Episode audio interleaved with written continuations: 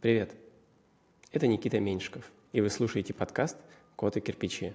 Здесь мы обсуждаем строительный софт и все, что с ним связано. Погнали! В этом пилотном выпуске мы будем обсуждать внедрение строительного софта и опыт, которым с нами поделится Алексей Пилипенко, директор по стратегическим проектам компании IBIM. Давайте я представлю. Алексей, директор по стратегическим проектам компании IBIM – Добрый день. Да. Хотел поговорить про софт, про продажу его, именно в стройке. Какие особенности есть? Это все-таки там какой не масс сектор IT, где более-менее все как-то стабильно и рассчитано на большое количество пользователей сразу. Возьмем сферу услуг, и любое решение всегда сразу масштабируется, и это первое, ну, как бы, о чем стоит думать. Вот. А в стройке есть вечные проблемы. Вот. И я э, с тобой хотел поговорить э, вообще про э, запросы клиентов в целом, какие они бывают, что с ними приходится делать, с какими приходится сталкиваться проблемами, может быть, и не проблемами. Самое первое, э, собственно, о чем хотелось поговорить, про клиента. Что это вообще за клиент? Который приходит за строительным софтом. И там про более, наверное, следующий уже вопрос. Как он выглядит? Кто почему это? он к этому приходит, да? Ну и да, и почему он к этому приходит? Слушай, мне кажется, они все настолько, ну, очень разные. Вот, э, ну, как бы, если мы говорим в проекции, мы как говорим, в проекции на нас, ну, то есть на наш софт, там, на наши продукты или в целом там про IT-стройки? Я думаю, лучше, наверное, начать с IBIM, вот, и потом уже плавно перейти в целом на стройку. Ну, как бы, мне кажется, что, ну, ты прав, да, что такой рынок в стройке, это, наверное, рынок все-таки больше B2B, а не B2C, когда у нас множество пользователей, которые там прибегают и говорят, вот хотим а, какой-нибудь себе продукт, и мы уже знаем, что он нам нужен. Но мне кажется, что в стройке чаще всего происходит другая ситуация, потому что рынок более такой консервативный, он и меньше, он и консервативнее. Люди сначала приходят, наверное, первый не от хорошей жизни приходят за софтом, ну, то есть почему там вся автоматизация началась когда-то, и почему сейчас БИМу в стройке уделяют там, ну, все больше времени. Я тут про БИМ буду говорить, потому что мы, ну, у нас так, так или иначе софт связан с тем, что мы или работаем с информационными моделями, там, или мы раньше продавали софты, ну и, в принципе, сейчас продаем софты для создания этих информационных моделей. И мне кажется, что, наверное, первое, с чем надо там, разобраться, понять, почему девелоперы – вообще, ну, девелоперы или заказчики в целом начинают смотреть на выбор тех или иных решений. И вот мне кажется, что первая причина это в том, что, ну, если мы говорим, например, про застройщиков, там, про девелоперов, в том, что маржинальность бизнеса уменьшается, и пора начинать задумываться, и они начинают задумываться об экономии, то есть об экономии о более точном там, планировании работ, и тогда они приходят за софтом для планирования работ, там, для оптимизации процесса строительства, для более точной оценки себестоимости, и тогда они приходят за соответствующим софтом. Ну или если мы говорим про проектировщиков, которые когда-то начали переходить с автокада на Revit, Rengo или еще какие-то отечественные программные продукты, они тоже почему перешли? Потому что стали понимать, что для них это становится выгодно – и стали понимать, что ну, без этого продукта они будут неконкурентно способны через некоторое время. И вот, ну, как бы спустя, там, даже не спустя, как бы вот они поняли это и начали сначала внедрять, там, проектировщики начали внедрять софт для создания моделей. Начали появляться модели, заказчики стали эти модели получать. И сразу возник вопрос, а как мы можем эти модели использовать? И здесь начинается такая, мне кажется, цепочка, что вот один начал делать, ну, как у заказчика появились модели, и ему надо с ними чего-то делать, ну, он же за них там, там заплатил, или просто проектировщик ему предлагает их. И, соответственно, некоторые заказчики стали думать, ага, у меня появилась модель, чего я с ней могу сделать? Ну, как бы сразу первый там кейс это проверить качество этой модели, посмотреть, mm-hmm. что нету пересечений, посмотреть, что нету там каких-то коллизий. Смотри, Знаете? подожди, а я тебя, извини, перебью. То есть да, тут да, ты уже немножко уходишь прям, прям в техническую часть, да. Э, смотри, правильно же можно сказать, что триггером для обращения становится желание зарабатывать больше. Да, да. То есть да, это кажется. просто поиск э, нового пути заработка, то есть увеличение маржинальности за счет снижения там, своих э, расходов. Притом э, это же зачастую происходит так, что мы хотим снизить расходы не здесь и сейчас сразу, а ну, то есть это произойдет где-то там через 2-3 года. То есть это игра в долгую. Mm-hmm. И не всегда это ну, объективно и понятно для там, клиента, для компании, которая обращается. И есть у них ну, бывает часто такое сформированное ощущение, что вот мы сейчас это внедрим, этот продукт, и все. И вот мы через пару месяцев уже заживем, и денег станет больше. Но ну, это, да. это не так. Бывает, конечно, такое бывает. И, ну, да, это всегда, наверное, игра в долгую. Ну, то есть не, не происходит такого, что ты купил лицензии, и через три месяца тебе сразу там раз, и все, и у тебя там как-то увеличилась, э, уменьшилась себестоимость, увеличилась маржинальность там, какого-то проекта. И больше квартир продаешь уже. Слушай, а вот э, сказать так, что, э, допустим, в компании стало ну, больше денег, просто больше проектов, больше денег, и ну, начинает витать в воздухе желание, а как бы нам их эффективно потратить. И от ну, такого вот незнания э, пытается прийти к осознанию того, как их потратить, и приходят с таким запросом. У нас вот есть деньги, хотим потратить. Бывают такие запросы на твоей практике? Не знаю, мне кажется, вот прям с таким запросом нет, ну, потому что, наверное, если много денег в компании, они меньше думают о том, как их начать а, с экономии. То есть они есть, и, ну да, можно там какие-то процессы поменять, но для них это там не всегда остро стоит, особенно если они понимают, что в ближайшие пять лет ничего не поменяется, и стабильный там доход обеспечен. Вот, а если, например, они, мне кажется, приходят, знаешь, компании, когда, ну, не сказать, что это какие-то там бедные компании, нет, приходят нормальные, состоятельные заказчики, которые понимают, что хотят чего-то поменять и понимают, что надо, что можно еще больше денег заработать.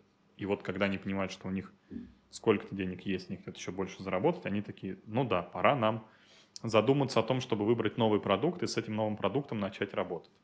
Вот, вот мне кажется, где-то вот такая, такая логика э, у заказчиков. Ну, тут сложно, тоже сложно, потому что но все равно самый главный, э, собственно, тезис здесь, что мы хотим заработать больше, зарабатывать больше, и э, вот одна, одна из возможностей – это оптимизировать а, свою работу, неважно, там, внутри компании, с контрагентами, э, путем внедрения софта, ну, это, поможет. Да, это, наверное, первое. Второе, я бы все-таки не убирал э, критерий ну или точнее мотивацию конкурентоспособности. Uh-huh. Ну, то есть, если у тебя все, ну вот опять там, если на проектировщиков проецировать это все, вот если у тебя все, все коллеги вокруг начинают делать там модели, то как бы и тебе тоже пора, потому что, скорее всего, заказчики будут брать проекты у тех, кто делает модель, а не у тех, кто делает по старинке, потому что в конечном счете у них будет, может быть, там где-то и дороже, но у них будет более качественный проект, потому что они на начальном этапе, ну, как бы отработают все проблемные места. Вот. Это второй, а третий тезис. А,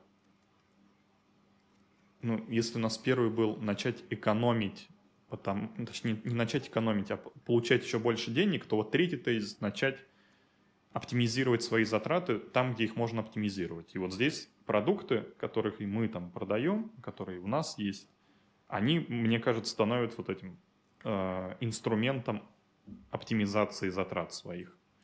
Ну, тоже там, мне кажется, яркий пример – это промка, которая приходит и говорит, нам нужны 4D-модели, когда нам нужно визуализировать процесс строительства для того, чтобы понять, где его можно оптимизировать, потому что каждый день простое э, оборудование и технологической какой-то линии – это упущенная выгода.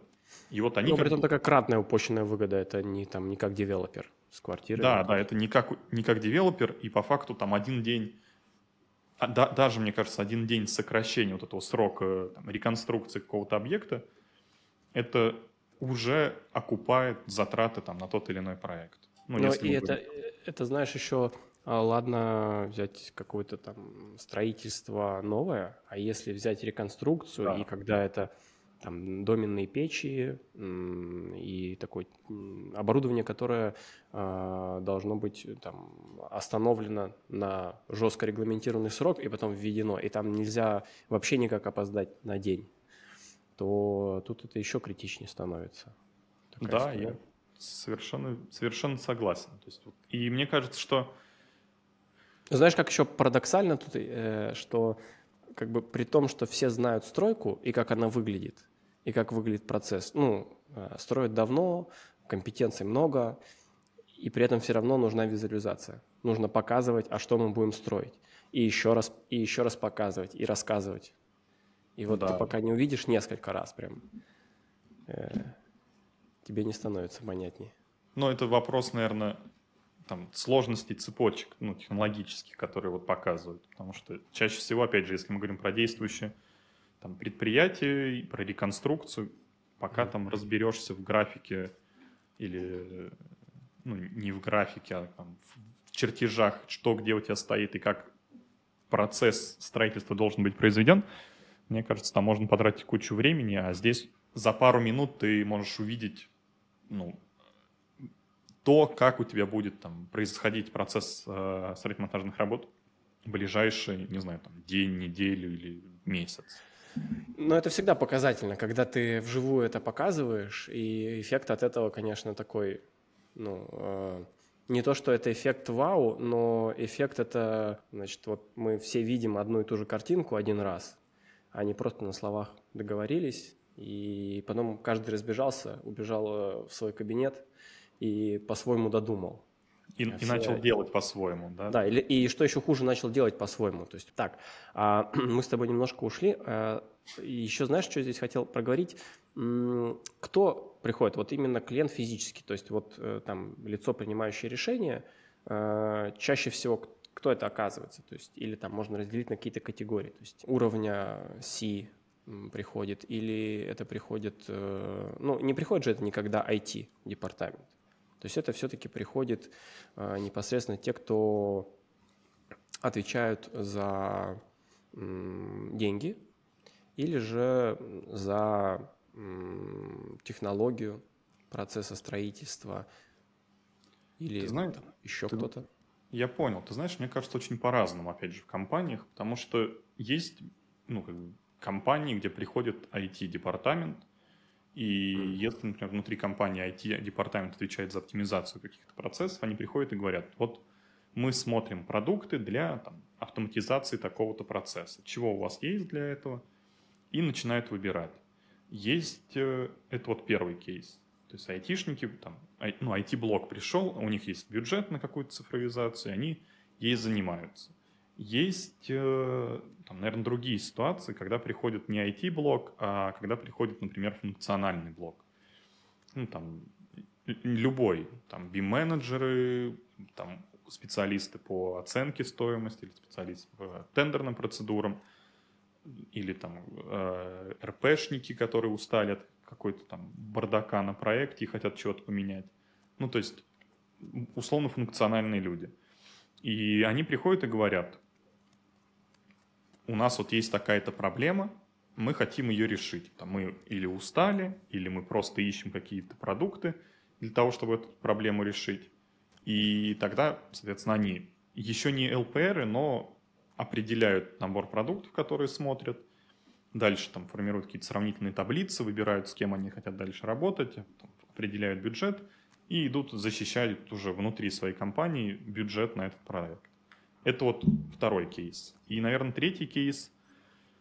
Э, бывает, приходят и ну, там, уровень топ-менеджмента, но мне кажется, чаще это в, может быть, небольших компаниях, где нету множества таких ступенек иерархии между топ-менеджментом и функциональными специалистами. Когда есть вот это вот, каждому свой кусочек дали, и он за свой кусочек ответственный. Когда в маленькой компании один человек, э, он выполняет э, там, ну, все функции. большой объем, да, и много ответственности, и приходится во, как это, во все смежные области заглядывать. Ну да, например, да. Ну то есть были кейсы, когда приходили там, ну, или прям генеральные директора, а, особенно, там, мне кажется, на мероприятиях это может быть, где они там увидели кого-то из выступающих, поняли, что да, вот ну, они сами знают, что у них есть проблемы какие-то, или даже не проблемы, а они больше всего в этом заинтересованы, потому что если компания, ну, понятно, не очень большая, да, там это не компания, где 10 тысяч человек работает, а там пусть даже 100, угу. они заинтересованы кровно в том, чтобы начать экономить, ну или даже не экономить, а разумно тратить те деньги, которые у них есть. Поэтому да, бывает приходят а, там, ЛПР непосредственные, ну это C-уровень, C-level, с запросом, что вот у нас есть такая-то проблема, мы хотим там, что-то поменять. Даже, может быть, они не проблемы, они не могут приходить без посыла, что у нас есть проблема, они могут приходить в концепции мы там, просто решили перестроить какие-то процессы внутри компании и понимаем, что без этого нам никуда. Ну, сейчас же там опять цифровизация, наверное, не лоббируется, а двигается государством в том числе. И некоторые компании понимают, что ну, как бы, это будущее, которое чем раньше ты забежишь в этот поезд, тем, наверное, ты увереннее себя будешь чувствовать через пару лет. И вот они не хотят просто тянуть и откладывать внедрение тех или иных инструментов на попозже и готовы сейчас там, вложиться, проинвестировать в это, чтобы через там, год-два, когда процесс внедрения закончится и процесс внутри компании устаканится, быть уже ну, не в догоняющих, а в там, уверенно стоять на ногах и уверенно чувствовать себя. Слушай, ну мне кажется, тогда можно выделить как раз вот четвертый э, там, вариант. Э, это когда под не то чтобы давлением, а под ощущением, что на государственном уровне это все начинает двигаться, то есть это переросло просто из общего тренда, э, который где-то витает, и какие-то отдельные компании там за границей кто-то делает, показывает свои примеры эм, рабочих проектов, и это все интересно, классно.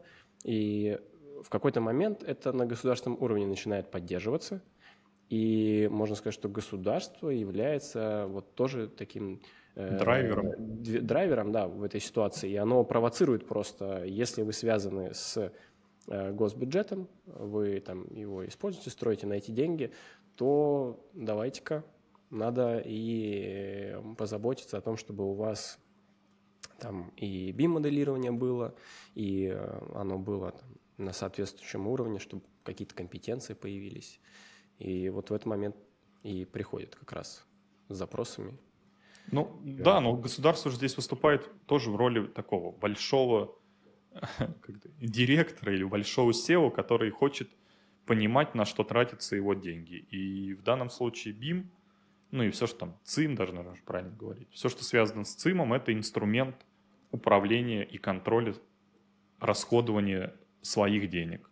Ну, тут надо, наверное, еще сказать, что такое ЦИМ, э, потому что такая аббревиатура, я думаю, много, можно много найти э, вариантов ее перевода, э, как и Steam история, ну, то есть мы ЦИМ понимаем как э, центральную информационную модель.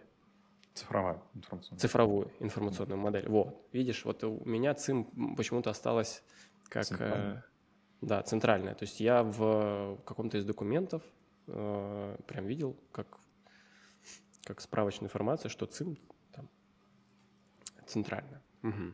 Ну, мне кажется, здесь там ЦИМ, цифровая информационная, как с БИМом. Цифровая информационная модель, когда BIM расшифровывали как Building, Building Information, information Modeling. И второй как процесс, то есть цифровое информационное моделирование. Или, потому что TIM, наверное, технологии информационного моделирования. И здесь очень... Но это все об одном, да. Да, все про одно и то же, разными немного словами. да. Есть... Просто тут, знаешь, интересно, у, как, эм, у кого в голове какое определение остается. И потом с этим определением продолжаешь жить, приходишь э, э, там, на какой-то вебинар или э, там, просто э, встреча и начинает использовать термин, и вот ты сидишь всю встречу, думаешь, что, что такое ЦИМ по-своему, а в конце вот тебе говорят, да нет, ЦИМ это нет, и ты думаешь, вот как э, получилось неудобно, что я все да. это время по-своему воспринял. Вот мы выделили четыре варианта – собственно, кто может э, приходить. А теперь э, такой вопрос, ну, он, наверное, мы уже его тоже проговорили по масштабу компаний, которые э, обращаются. То есть э, тут э, лучше сказать, что в зависимости от масштаба, собственно, и разные м, приходят лица из этих mm-hmm. компаний по запросам, то есть обращать. То есть это может быть как какой-то крупный девелопер, и точно так же, это небольшая компания, и э, там, хоть из 10 человек, сидящая на подряде, но которая э, мыслит стратегически и понимает, что надо бы сейчас уже... Пора. Пора, пора, пора внедрять чего-то, чтобы в будущем не отстать и быть конкурентоспособным. Вот, тогда такой вопрос э, касаемо каналов, по которым э, приходят запросы, клиенты. Это же тоже определенная специфика для стройки. И пару лет назад вообще невозможно было представить, что с каких-то шортсов в YouTube, допустим, могут прийти клиенты. Можно же сказать, что сейчас они могут прийти? Ну, с э, шортсов вот прям не знаю, не, не было статистики такой, но, наверное, с вебинаров точно. Ну, то есть вот вебинары, которые там ну, вот мы, мы проводим, это по, ну, способ там, привлечения людей. И мне кажется, это ну, там, все, все конкуренты сейчас, там, даже не конкуренты, все компании, которые есть на этом рынке, понимают, что глобально источников не так много. Это ну, человек зашел на сайт, увидел там в интернете по какому-то запросу страничку, перешел, оставил заявку, ну, соответственно, дальше с ним начали работать. Второе – это вебинары и какие-то очные конференции, когда человек пришел, точнее даже не так, очные конференции первые, когда человек подошел там к стенду, к спикеру, о чем-то поговорил, вы обменялись визитками, и дальше ну, он, его заинтересовала эта тема, и начали с ним работать. Ну и третий, мне кажется, способ их привлечения и начала взаимодействия – это вебинары. А, ну, это вебинары, в общем, да. То есть это mm-hmm. мероприятие, где ты там рассказываешь про какой-то продукт, цепочку, про практику использования. Вот. А, ну, а... Смотри, вот по вебинарам э, тут же есть, наверное, несколько всего вариантов э, ну, самого темы вебинара. То есть можно либо делиться э, кейсами успешными, э, показывая вот как круто сделали, какой эффект это оказало, сколько денег там сэкономили или заработали, неважно. Можно рассказывать теоретически, то есть есть у нас вот такой софт, вот мы можем его использовать по следующим этапам и, соответственно, описывать. Mm. А, ну и вот я, наверное, даже не придумаю третьего варианта. Наверное, вот два самых таких распространенных. Но не бывает же формата, такого формата, когда там а, исключительно вопрос-ответ. Все равно изначально это какая-то тема, то есть да. предмет разговора, и после этого уже появляется. А, но вот по твоей практике, что лучше всего работает? С каких вебинаров приходит больше лидов? О, слушай, сложно сказать, потому что, наверное, разная аудитория ну, мы же как бы и такие, и такие вебинары проводим. То есть есть там общие какие-то концептуальные штуки. Там, ну, например, вот там был недавно вебинар про IT-инфраструктуру, а, про IT-архитектуру. Mm-hmm. Коллеги там очень большую схемку рассказывали, рассказывали про продукты. Мне кажется, это вот уровень такой концептуальный, когда э, ты смотришь на архитектуру, и там целевая аудитория другая. Там целевая аудитория — это там люди, близкие к IT, к архитектурам, ну, как раз, наверное, там в том числе и руковод... ну, руководство, которое понимает, которое посмотрит вебинар, скажет, ага, класс, вот есть решения, которые могут решать вот эту, вот эту, вот эту мою проблемку. И оттуда приходит один набор людей, ну, то есть со своим фокусом. Есть вебинары вот продуктовые или функциональные, где прям там, решаем такую-то проблему. Типа там, как э, проверять модели, как считать объемы, как планировать э, и так далее. И там просто более сфокусированная аудитория приходит. То есть приходят люди, которые понимают, чего ты будешь им рассказывать, и приходят подслушать, а как же все-таки можно мою проблему решить с помощью этого продукта. Ну и, и, наверное, меньше народу приходит в этом случае. Ну, ты знаешь, мне кажется, по последним одинаково примерно. Ну, то есть не сказать, что там какое-то кратное, кратное изменение, там где-то x2, x5 от нет, э, я объясню, почему так думаю. Эм, когда у тебя начинает сужаться тема, и вот до каких-то там конкретных названий она э, приходит, то есть мы там, допустим, как только мы слышим смета, ощущение, что должны прийти одни сметчики. Mm. Вот. Если мы говорим, допустим, график, то, соответственно, должны прийти все, кто связан непосредственно со стройкой. Когда э, такая тема, то э, вот на поверхности лежит ощущение, что и народу должно прийти меньше, потому что какая-то такая не общая тема, и она будет э, довольно глубокой, и, соответственно, если ты не разбираешься и не знаешь э, а, там, терминологии, тебе будет просто физически тяжело это слушать, ну и неинтересно, скучно, там, и, соответственно, человек быстро отключится. Не-не, я понимаю, да, про что ты говоришь, но вот я бы сказал, что просто аудитория ну, перемешивается. Вот нет такого, что там на один вебинар пришло условно там 10 человек, а на другой 5 человек. Вот, типа там кратности нет такой. Или там 100 человек и 50. Оно где-то там все время одинаковые цифры приходят. И просто те, кто, например, ну, вот, сметчики, если мы начали про них говорить, наверное, не пойдут просто на вебинар про IT-инфраструктуру, потому что там не их, ну, как бы они будут слушать там пару минут что-то про себя интересное и для себя полезное, а все остальное будет, ну, как бы про общие темы, которые, наверное, в меньшей степени интересны. И такая же история с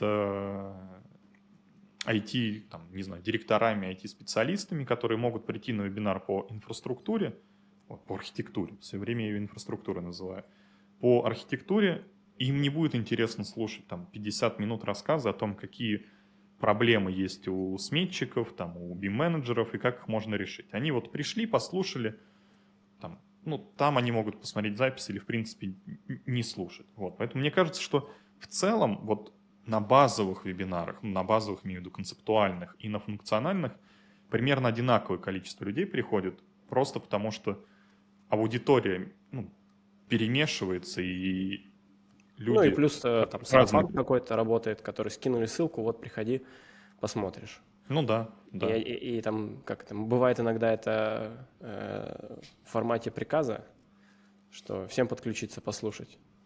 Со всех спрошу. А бывает да. так вот, э, скинули, давай послушаем, что интересного расскажут.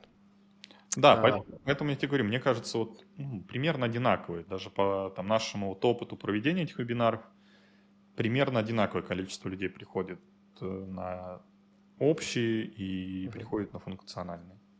Круто, круто, мы хорошо идем.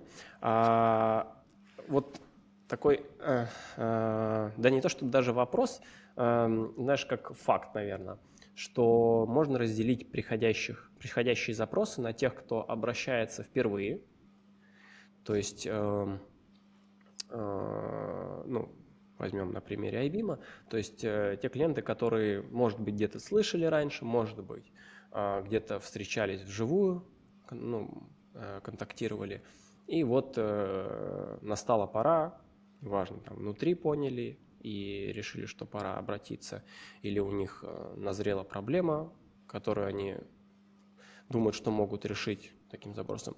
И есть те, кто приходит не первый раз. То есть те, кто приходит повторно, может быть, там и третий раз уже приходят, и четвертый.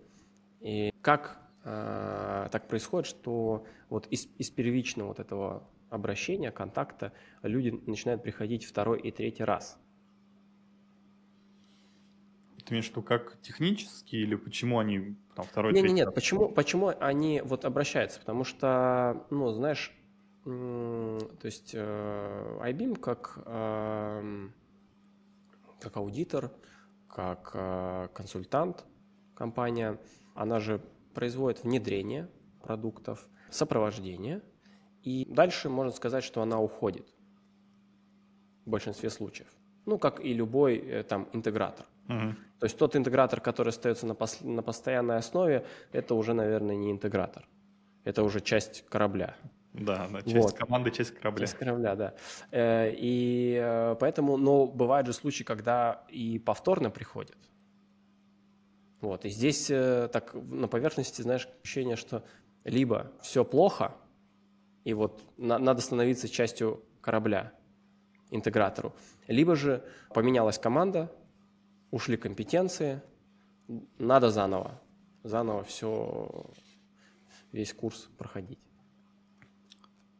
Ну и, и, наверное, ты к тому, что почему они приходят, да, второй там. Ну, да, да, да. Вот как, как это происходит на практике, то есть действительно ли там вот только две причины существуют, почему это происходит, или что-то еще бывает?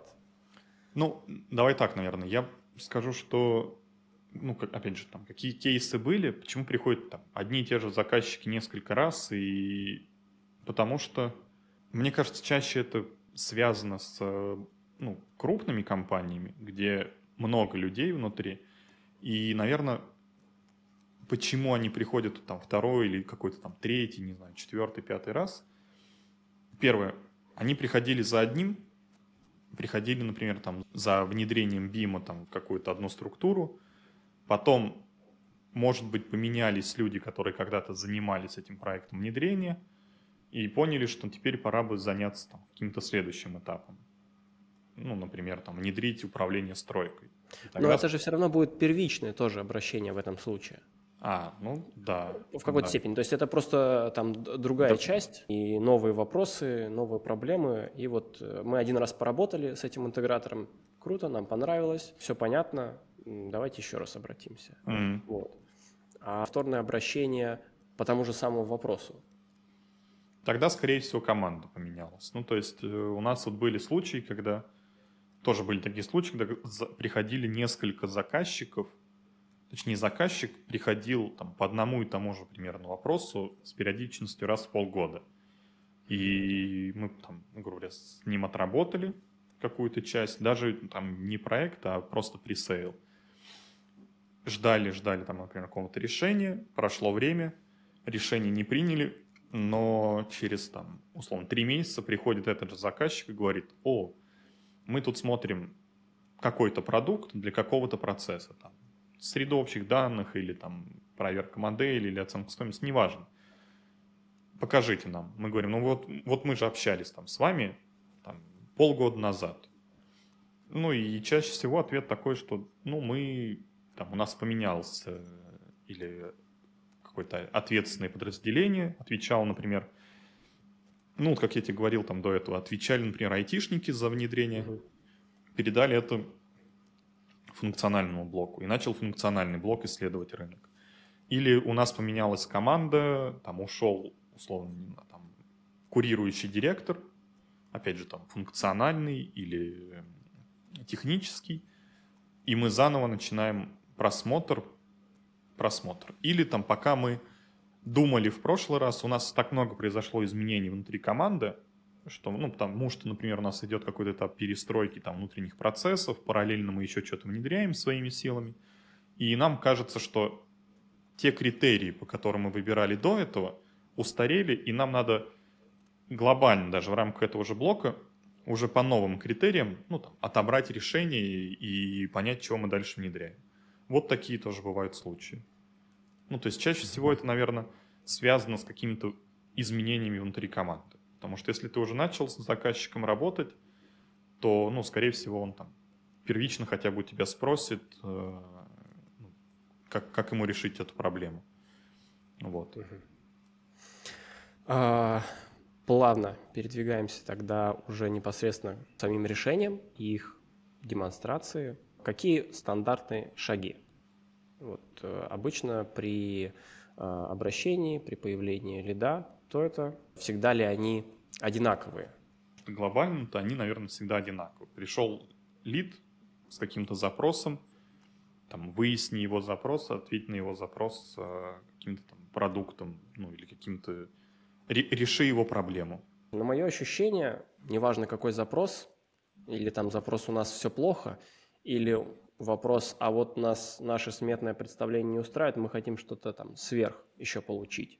Это все равно разные вещи, и как минимум со стороны интегратора разные должны участвовать специалисты при первом вот этом контакте. Ты знаешь, здесь, наверное, я бы разбил тогда, наверное, просто эти обращения на несколько разных тоже видов. То есть есть вид, например, обращений, когда говорят, мы хотим в целом, вот расскажите, чего у вас есть, ну там крупными мазками. Там, расскажите про архитектуру продуктов, расскажите в целом про решения.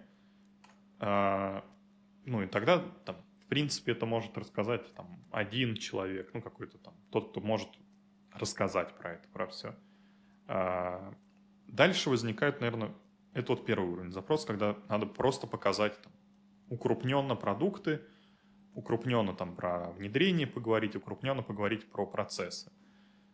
Это первый, мне кажется, тип. Второй тип, когда приходит фокусный запрос и говорят, вот у нас есть такая-то проблема, там плохо считаем объемы, у нас там модели с пересечениями, у нас еще чего-то там, чего-то, чего-то, и нам нужно эту проблему решить. И тогда, соответственно, уже понимаем, там, ага, вот проблема там, не знаю, с моделями, например. Значит, нам нужен BIM-менеджер, который будет разговаривать с теми, кто пришел, ну, примерно на одном языке, и они будут понимать пришли, значит, вопрос про какие-то там проблемы с объемами, какие задали вопросы уточняющие заказчику, поняли, что, скорее всего, это там специалисты из другой функциональной группы, взяли его, пошли на встречу, ну и так далее. То есть здесь и вот это второй тип вопросов, то есть более детальные, функциональные, там, ну да, более детальные, функциональные. Там, наверное, да, чуть другой подход. Но и разговор же здесь будет разный. Обращающееся лицо или компания, она минимум знает терминологию, знает, собственно, а, на что, на как этот процесс хотелось бы выстроить. То есть есть какое-то уже внутреннее понимание. То есть не приходят, ну, покажите все, что есть. Вот первый вариант, про который ты сказал. А так, точечно, давайте решать вот это. И ну, да. тут проще, наверное, даже наверное, не надо объяснять, а для чего это стоит делать вот в таких запросах. Да, то есть они уже, ну, я говорю, люди пришли с какой-то болью, и они там, понимают, что у них там что-то болит, или они пришли с пониманием, что у них болит нога, и mm-hmm. им надо ногу эту вылечить. И ты приходишь и говоришь, вот вашу ногу можно вылечить вот так. А бывают те, кто ну, там, приходит и говорит, у нас вроде бы где-то что-то болит, ну давайте разберемся, чего же все-таки у нас болит. И тогда ты начинаешь им рассказывать, что вот есть там руки, ноги, голова, и все оно может болеть, и должно вообще работать совместно, как бы, ну, не мешать друг другу. И дальше мы начинаем фокусно уже разговаривать. Угу. Тем, кто отвечает за руки, говорить про руки, тем, кто отвечает за ноги, рассказывать про ноги. угу. Анатомические а, параллели. А, смотри, вот а, касаемо первого варианта, когда показывается общая схема решений, как они между собой взаимодействуют, что есть на входе, что на выходе, какие отделы участвуют, кто ответственный. Такая типовая схема бизнес-процесса. Это первый вариант, когда показывается там общая э, схема бизнес-процессов. А, вот по твоему ощущению, насколько часто это все превращается в разработку индивидуальной схемы? Мне кажется, всегда почти. Ну, то есть, вот, опять же, там, если делать отсылки к нашему там, вебинару, который когда-то был, там, про инфраструктуру, э, вот она там, такая большая схема, да, там какие-то много разных продуктов внутри нее, но по факту просто внутри каждого заказчика, она видоизменяется, потому что внутри каждого заказчика есть, первое, свой какой-то набор ну, смежных IT-продуктов, которые есть в архитектуре, с которыми ты там должен интегрироваться, обмениваться. Это первое. А второе, ну, почему она меняется? Потому что, ну, всегда внедрение большого, большой вот этой реализации большой архитектуры, это, ну, сложно, дорого, трудозатратно. И не всегда заказчик бывает готов к тому, чтобы там на протяжении двух лет начать что-то внедрять. Ну, или там года, двух лет. Он хочет вот сейчас решить конкретную задачу. Поэтому у него там для его сценария эта схема уменьшается до ну, конкретных блоков, которые там, он сейчас хочет автоматизировать. И плюс она дополняется тем, что вокруг вот этих двух, там, трех внедряемых блоков или даже, может быть, одного, есть еще набор каких-то продуктов, которые ты должен учитывать mm-hmm. на своем внедрении. Можно сказать, что когда происходит переход от общей схемы к частной, то у заказчика, как раз у клиента, начинает формироваться понимание из головы, перетекает на бумагу, э, перетекает в схему, и для него самого становится понятным. Значит, вот я хочу, чтобы у меня там был такой набор процессов, набор участников сразу становится понятен. Как мне кажется, это начинается эффективная фаза взаимодействия когда появилось понимание. То есть если вначале а это что-то расплывчатое, где-то может быть э, даже неправильное. Оно, знаешь, знаешь, на что похоже? Я вот ты на, начал говорить, я придумал аналогию. Вот если смотреть, как э, ну, в софте картинки рендерится. Mm-hmm. Вот ты, например, что-то нарисовал, запустил рендер, и оно у тебя сначала такое, сначала как мутное пятно, mm-hmm. контуры похожи. Потом у тебя начинает оно там, по крайней мере, не помню, там, по в Revit или в Nevis так было, а, начинает обрастать деталями. То есть у тебя становится картинка четче, четче, четче, четче. И, кстати, даже этим а, всякие там Midjourney, по-моему, тоже так же. Там, там показываете сначала превьюшку, где виден просто контур, размытый там, цветами, а потом начинает уточнять. Да тут буквально вот... даже, когда ты запрос составляешь, изначально он тебя там из там, 4-5 слов состоит, это будет супер что-то абстрактное, скорее всего, или супер типовое. А mm-hmm. вот потом с каждым запросом ты понимаешь, ага, значит, я добавил вот здесь там а, какое-то уточнение, у меня, соответственно, результат отрисовался более четкий. Ну, такая аналогия, да. Да, ну и вот с IT-архитектурой также, то есть приходит там ну, запрос, и ты понимаешь, ага, ну примерно вот там вот такие блоки будут, вот здесь вот это, вот здесь там такой блок, вот здесь так. Они будут примерно так связаны. Потом начинаешь там, с заказчиком взаимодействовать, уточнять, чего у него есть, там, ну, какое вот окружение в округе, то есть какие еще продукты он использует. Там что-то меняется, ну, то есть потому что, может быть, какой-то продукт более э, лучше интегрирован там, с имеющимися решениями. И ты начинаешь эту схему ну, не знаю, как вот мы про картинки с тобой аналогию придумали, uh-huh. а я сейчас про пластилин придумал. Когда ты начинаешь там из пластилина что-то лепить, ты такой сначала, ага, ну вот у меня будет тут фигурка какая-то. Ты там примерно вы, вылепил контур этой фигурки, потом начинаешь там, ага, тут, тут, тут руки какие-то, ноги опять, голова. Опять у меня в руки, ноги, голову все ушло. Но, угу. но пластилин это самая такая, наверное, популярная метафора и сравнение, когда стадии пресейла, мне кажется, можно употреблять. Что вот мы сейчас слепим, давайте слепим. Вот у вас сначала комочек есть ваш, ваших болей и запросов, а мы из него ну, да. будем человечка лепить, который будет все решать. Касаемо стоимости вообще всего этого процесса, внедрения, ну, это всегда самая такая щепетильная тема, когда, ну, давайте внедрим. Хорошо, понятно, составляющая здесь затрат – это сам софт. Тут абсолютно понятно, за что mm-hmm. будут заплачены деньги, и там вот мы видим результат у себя там на экране.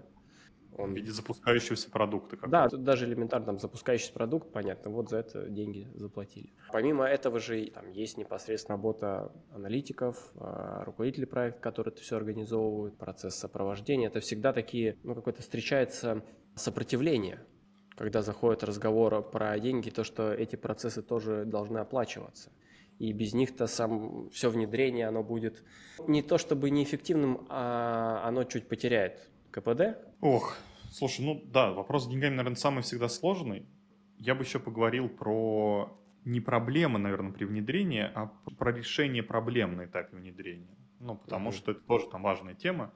Ну, давай про деньги. Uh-huh. Про деньги, ну, наверное, да. Во-первых, там в любом внедрении две составляющие. Первое – это софт, и тут все понятно. Там, от пользователей, от проектов или еще как-то там считается количество, прикидывается. Дальше вопрос консалтинга, он тоже всегда, мне кажется, ну, всегда остро встает, потому что сам консалтинг состоит из, ну, наверное, трех каких-то основных частей. Это пользователей научить работать в продукте, пользователям помочь работать с этим продуктом, ну, то есть сопроводить их как-то, чтобы они не чувствовали себя брошенными, когда начали работать в новом софте после обучения.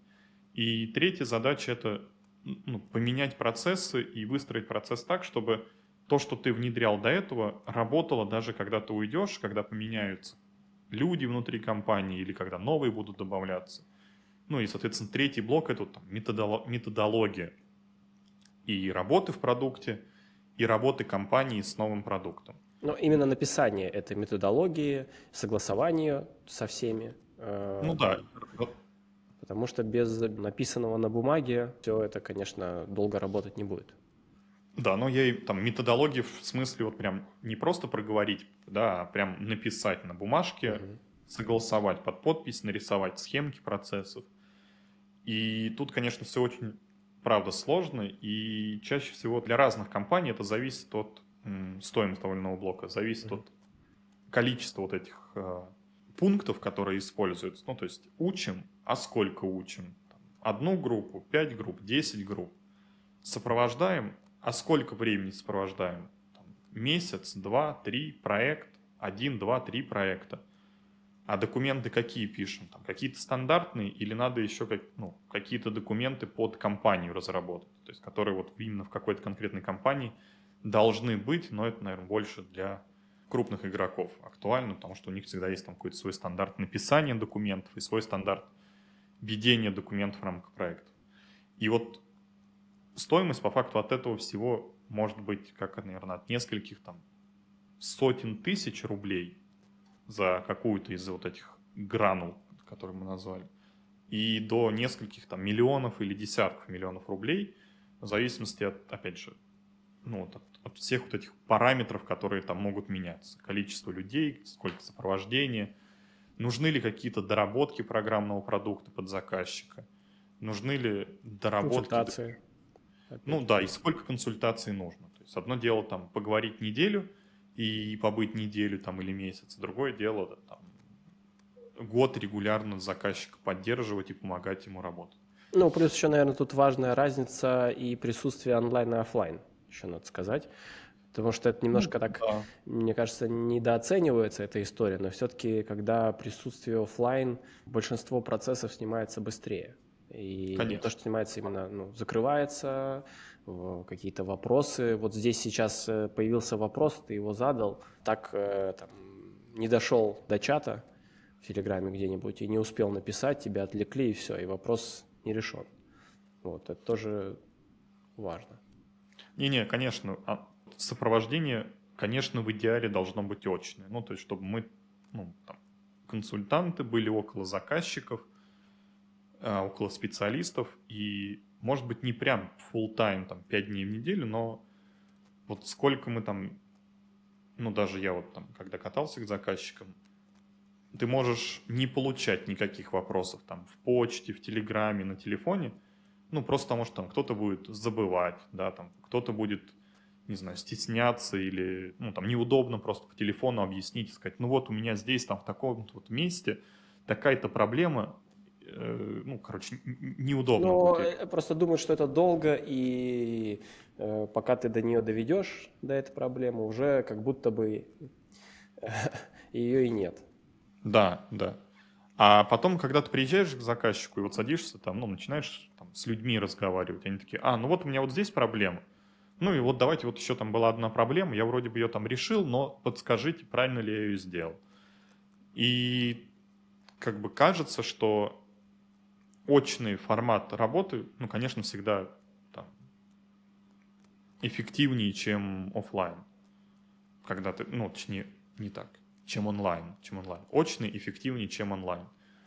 Просто потому, что ты можешь с людьми там даже просто неформально пообщаться о чем-то, там, поговорить, сходить вместе на обед, и там, во, во время обеда выплывет, что кто-то что-то делает не так, а до этого там стеснялись сказать тебе про это. Ну, чем больше ты общаешься с клиентом, заказчиком, а, тем больше всплывает подробностей. И вот это общение такое тесное, мало того, что обнаружилось, что здесь не работает что-то, тут э, там что-то не внедрили до конца, еще и в целом меняется отношение на человеческом уровне. Просто ну, да. э, там, знакомишься с человеком, проще общаться становится в дальнейшем, и уже нет того стеснения какого-то или страха, что тебя могут неправильно понять, не ответить. Хотя это, конечно, странно звучит, там, когда ты платишь деньги, какой там может быть страх там или неудобство за те вопросы. Ты, собственно, и платишь за то, что вопросы задаешь. Но, тем не менее, вот э, ты правда сказал, что когда ты оказываешься у заказчика, там в офисе, и на тебя может высыпаться просто гора вопросов, проблем. Ну да. И вживую, конечно, ну, это все решать удобнее.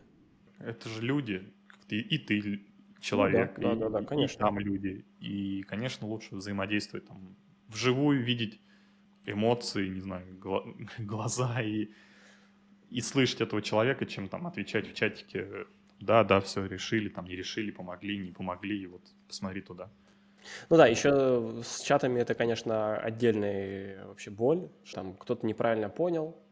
Э, сложная это, конечно, история э, с точки зрения коммуникации в чате. И вживую, естественно, всегда все быстрее, проще и понятнее. Поэтому приезжайте офлайн и, и разговаривайте вживую больше.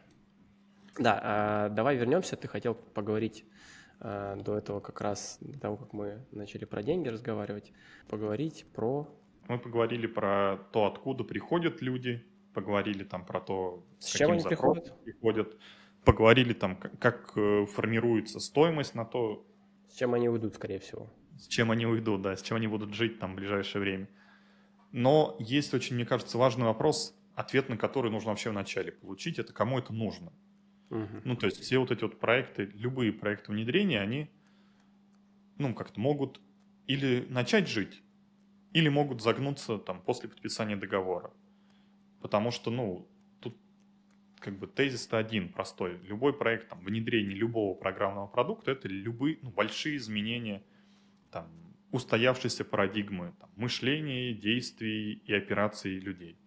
И когда мы приходим, там, неважно, мы приходим, кто-то приходит внедрять что-то, что меняет там, привычный уклад человека, а, это всегда, наверное, сопротивление. И вот мне кажется, что нужно не забывать бороться, ну, иметь рычаги воздействия на это сопротивление. То есть в идеале, конечно, чтобы любой там проект внедрения был поддержан, ну, там, C-level ом, и были люди, которые кровно, вот мы с тобой, кстати, вначале про это говорили, да, кто приходит и кто заинтересован там, в проекте внедрения. Mm-hmm. Как кажется, что самые, наверное, эффективные там проекты внедрения и самые успешные, это когда есть заинтересованность на уровне там собственника, там, генерального директора, ну, какого-то ключевого менеджера, который может вот возникающие проблемы в виде там, ну, даже того же банального там саботажа каких-то процессов пресечь и разрулить внутри своей компании. Потому что ну, повторюсь, люди очень по-разному смотрят там на внедрение, и кто-то с опаской, что вот там сейчас это все внедрят, а его там уволят, и он останется без работы, поэтому он лучше будет там саботировать как-то этот процесс или, ну, так, работать как бы, ну, меня это особо не касается, поэтому я и... Пока вы здесь, э, я, значит, э, там буду взаимодействовать, как только интегратор уходит, и когда вот, ну, нет этого как-то изначально возможности э, работать э, с возникающим сопротивлением, то все это, конечно, чаще всего загинается. Просто потому что ну, люди саботируют, саботируют ну, очень изощренно. Я и, ну, там, да. и, и по своей практике могу сказать, что это, наверное, самая большая вообще проблема и препятствие при внедрении.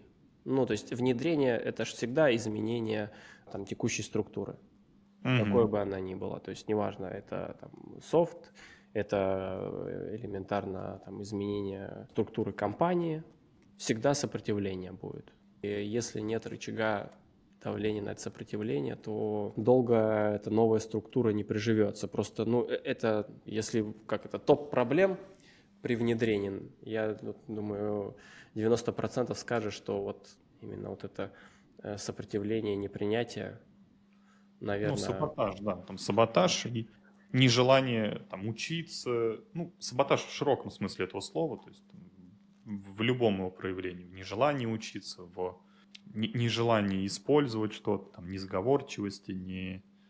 А знаешь, даже банально, а вот э, нежелание найти время на это. Можно даже так сказать, что э, люди просто могут забивать на обучение, угу. на встречи, которые там связаны как раз, чтобы вот объяснить, первично рассказать, что будет происходить. Потом, когда уже, что называется, кнутом не загонят всех, то нет, не слушай. Проблема, конечно, глобальная. Наверное, такой тезис, что любое внедрение имеет сопротивление. Ну да, да, и, и должен быть человек, который это сопротивление будет пытаться купировать и может, на самом деле, найти в себе силы, там, купировать это сопротивление там, любыми способами, пряником, кнутом, кнутом и пряником, или сначала пряником, потом кнутом, здесь любые опции доступны. Вот, но, конечно, должен быть человек, повторюсь, да, который кровно заинтересован во всем этом, тогда шансов на успех гораздо больше. А, давай тогда резюмируем. Наверное, а, мы проговорили про там, первичный контакт, кто приходит, обращается за внедрением, с чем он приходит?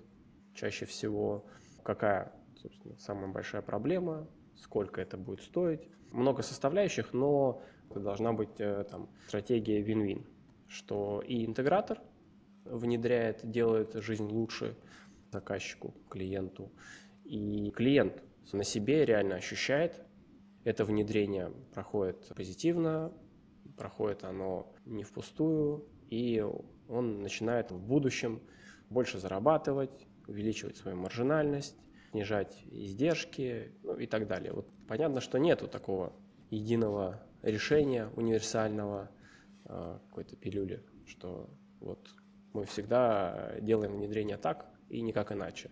И всегда оно э, вин-вин будет. В твоем понимании, каких три основных момента стоит заострить внимание при внедрении, чтобы оно стало эффективным и выигрышным для всех сторон?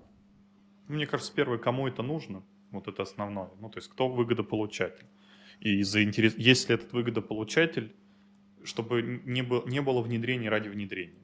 И если это не внедрение ради внедрения, а есть конкретный там, человек или какая-то бизнес-единица, которая скажет, да, это мне надо, вот это там мои деньги, я готов там за это заплатить, но мне нужен результат. И вот как мы, в принципе, до этого с тобой говорили, готов потом начать отрабатывать возникающие проблемы, э, вот мне кажется, это основное. Там все, все остальное, там команда, там понимание, что все это, ну, наверное, стоит каких-то там денег, и, наверное, не зря оно стоит тех денег, которые стоят.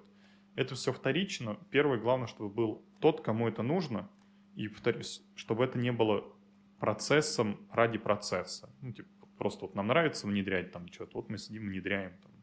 Ну и чтобы интегратор тоже при начальном взаимодействии смог определить это лицо этого человека а, или эту группу лиц, то есть чтобы, если не она обратилась, то, соответственно, ее нужно найти. Ну, да, и тогда главное, чтобы ты ее, когда найдешь, они не убежали от тебя с э, мыслями, что нам ничего не надо, отстаньте, у нас там операционка нас съедает, мы вообще не хотим ничем заниматься, вот у нас там объект э, и процесс какой-то на этом объекте, вот как-то на, нам надо его сделать, а вот это все ваши вот эти вот цифровые штуки, это все игрушки, которые нам особо не нужны. Вот если такое есть, то, ну, скорее всего, Ну, это сразу не нет. Да, да, да. Скорее всего, ничего не получится, и все это будет очень печально и закончится тем, что все потратят кучу своего времени, потратят кучу эмоций, там, сил, а в конечном счете получится, ну, что-то, что никому не нужно. Ну, получается, что а, если обращается не заинтересованное лицо, не тот, кому это все нужно, и если его получается быстро найти, то сразу определяет, будет ли внедрение или его вообще не будет. Просто потому что оно по факту оказывается никому и не нужно. Ну, наверное, да. Ну, то есть, если есть там какая-нибудь э, бумага в виде там протокола внутреннего совещания, там стратегического совещания, стратегической сессии, где там под, ну, за подписью кого-то из первых лиц сказали, так, нам нужно там внедрить BIM, какой-то конкретный блок. И вот потом по этому протоколу будут спрашивать, и люди понимают, что ну, как бы это не фикция, а правда будут спрашивать, и люди заинтересованы в этом, спрашивающие, тогда ну, проект понятен и нужен. Если это как бы инициатива ну, middle менеджмента, который хочет, но есть топ-менеджмент, который, может быть, не хочет, но этот топ-менеджмент оказывает влияние какое-то на процесс, то, скорее всего, ну, там, ничего не получится. Ну, то есть, может быть, вот если есть ситуация, когда там middle management говорит, мы теперь живем вот так, а наперекор ему там кто-нибудь из топов говорит, нет, давайте вот для этого проекта мы живем по-другому, ну еще и для этого, и для этого, то, скорее всего, ну, опять же, ничего не получится, дальше никуда это не уедет. То есть должна ну, быть... это, это такое, просто потратили время, обратились, ну, да, да. и даже сами для себя, то есть, можно сказать, middle management для себя понял, что на самом-то деле э, им это не нужно, как бы они ни хотели, и личной инициативы тут не хватит. Угу. Так, хорошо, э, с этим мы разобрались. Так, еще два момента.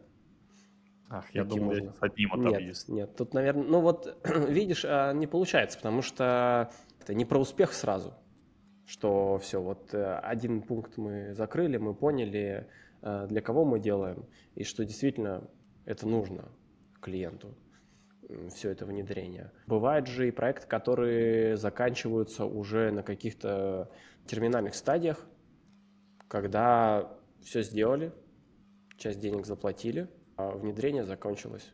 Ну, тогда, знаешь, мне кажется, ну вот если первый тезис был про то, что нужно найти кому это, кому это нужно, второй тезис я бы сказал, а, что объяснить людям, зачем им это нужно. Ну, то есть придумать там и определить, ну, а как чего поменяется в их там работе, подходе после этого внедрения.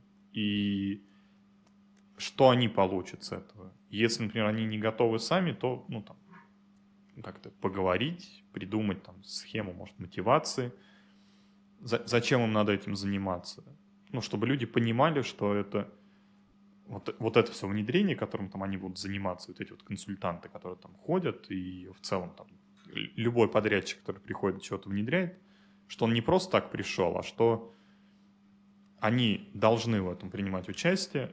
Там, если они будут принимать участие, им там, не знаю, премию выпишут, когда проект ну, завершится. И что там с какого-то момента их жизнь будет совсем другой. Вот. И люди должны это понимать. Ну, наверное, вот, вот это второй тезис. Угу. А третий ну, э, тут надо сказать еще, что мы ну, да, это, про это проговаривали до этого, что есть понимание, что нужно что-то менять в головах клиента, и в какой-то момент вмешаться в мыслительный процесс и его по полочкам разложить. Сделав там вот это внедрение, э, будет следующий профит. И профит э, там не просто на бумаге, а профит действительно а, в каком-то и денежном выражении, возможно, и плюс это там стратегическая история. Для чего вы это делаете? Ну, тут, наверное, с денежным выражением всегда сложно. Ну, то есть сложно оценить там эффект от внедрения, особенно там наших продуктов айтишных, потому что, ну, иногда просто ты, чтобы посчитать эффективность, тебе надо, там, со временем пример приводим, построить два одинаковых дома с одинаковыми условиями. Одни, один классическим способом, другой с помощью там, применения тех или иных инструментов.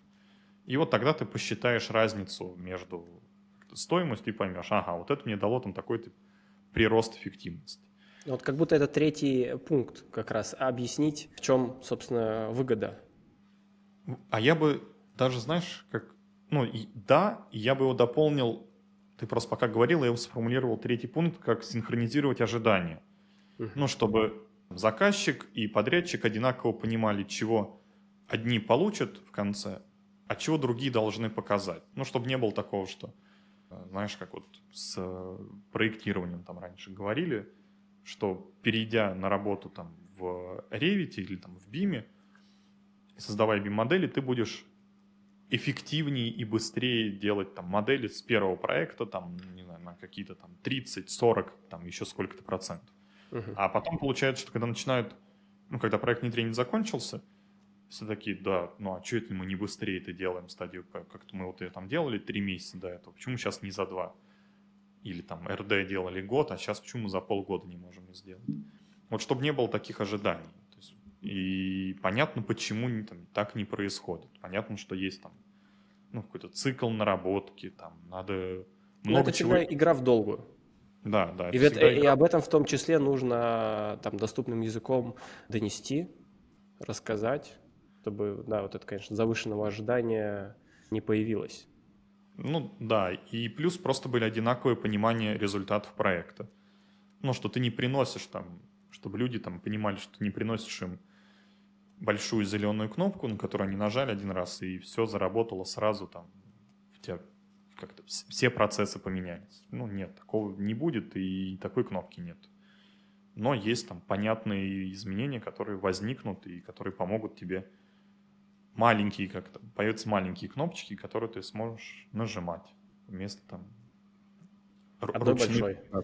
А по очереди, по очереди надо нажать 10 маленьких.